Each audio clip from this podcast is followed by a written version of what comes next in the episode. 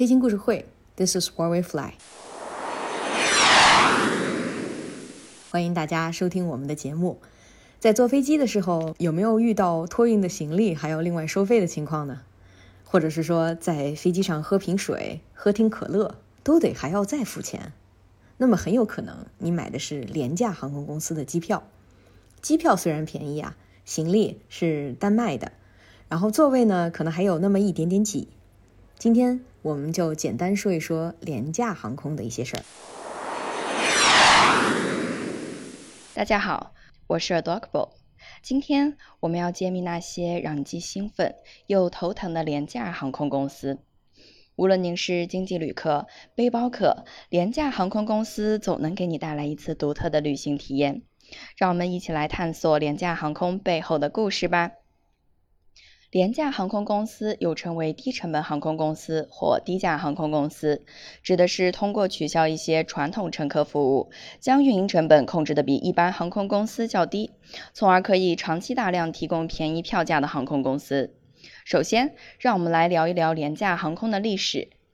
廉价航空公司兴起于二十世纪八十年代的美国。由于幅员辽阔，飞机是最常用的中长途交通工具，许多旅客只希望能够快速、安全地到达目的地，而并不需要很高级的服务。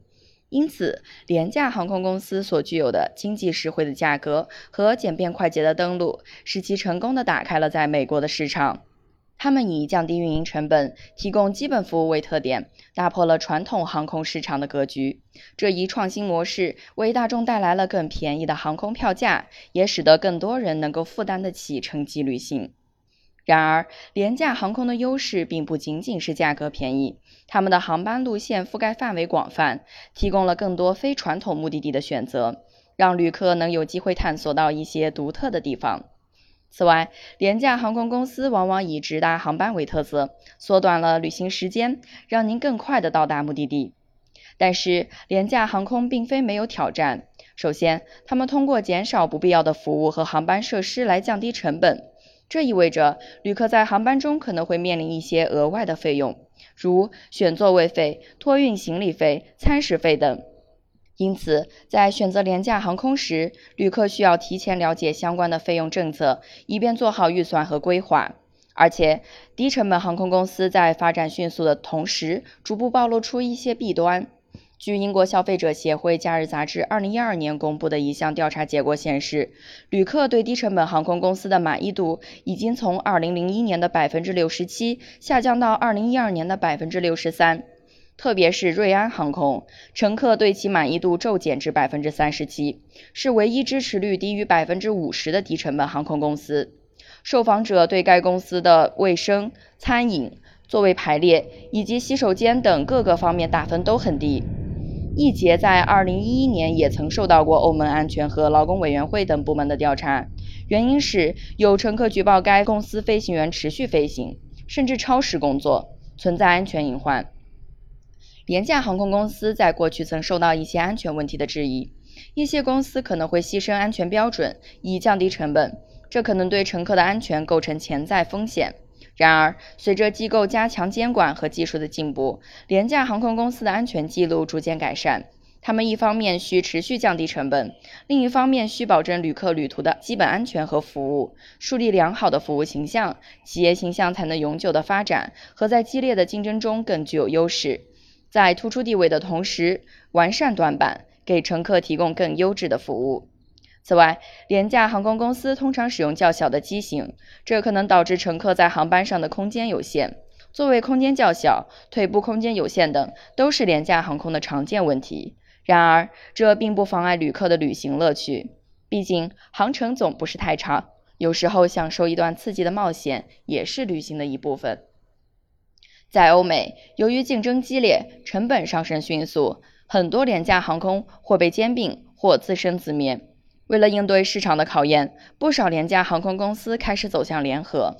而在中国，随着中国经济的发展，国内廉价航空市场也逐渐发展壮大。国内目前有六家廉价航空公司在运营。国内的低成本航空公司市场份额只有不到百分之五，因此有着巨大的发展潜力。他们分别是春秋航空公司、西部航空公司、中国联合航空公司、九元航空、幸福航空、成都航空。然而，廉价航空也有他们的创新和乐趣之处。一些廉价航空公司为旅客提供了个性化的服务和独特的体验，如机上的娱乐活动、特殊的主题航班和有趣的机上销售等，这些都为旅客增添了一份刺激和乐趣。廉价航空公司意识到每个乘客都有不同的需求和期望，因此他们开始鼓励乘客根据自己的偏好来定制航班体验。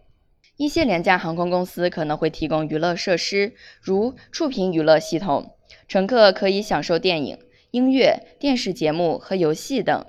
有些航空公司可能还提供免费的 WiFi 连接，让乘客能够在飞行中上网冲浪。有的廉价航空公司会开设特殊的主题航班来吸引乘客，这些主题航班可以包括节日庆祝、体育赛事、音乐会和时装秀等。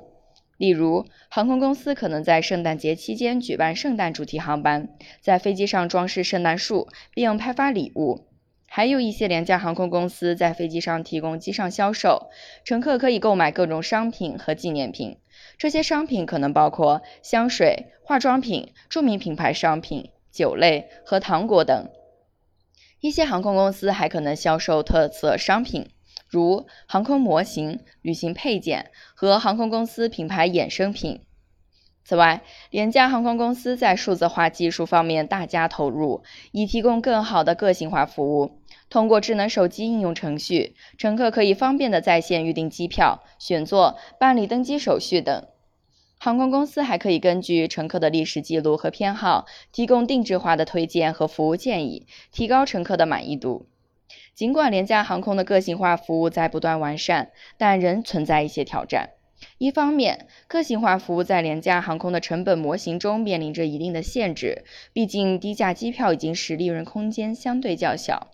另一方面，廉价航空公司需确保个性化服务并不会降低基本服务的质量和效率，否则可能会对整个航班运营产生不利影响。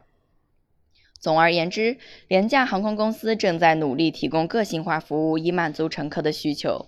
通过机上的娱乐活动、特殊的主题航班和有趣的机上销售等，廉价航空公司希望为乘客提供更加定制化的航班体验。尽管个性化服务面临一些挑战，但相信通过不断的创新和改进，可以为乘客带来更加舒适和便捷的旅行体验。所以，如果您准备在紧张的预算下探索世界，廉价航空公司可能会是您不错的选择。他们以实惠的价格带给您独特的体验。今天的飞行故事会就到这儿了。主播 Adorable，剪辑方望，推广小小郑倩。咱们下期节目再见。喜欢我们节目的朋友们，欢迎大家分享给你的朋友们，也欢迎大家留言吐槽廉价航空。大家的支持是我们前进的不懈动力。下次见啦，拜拜。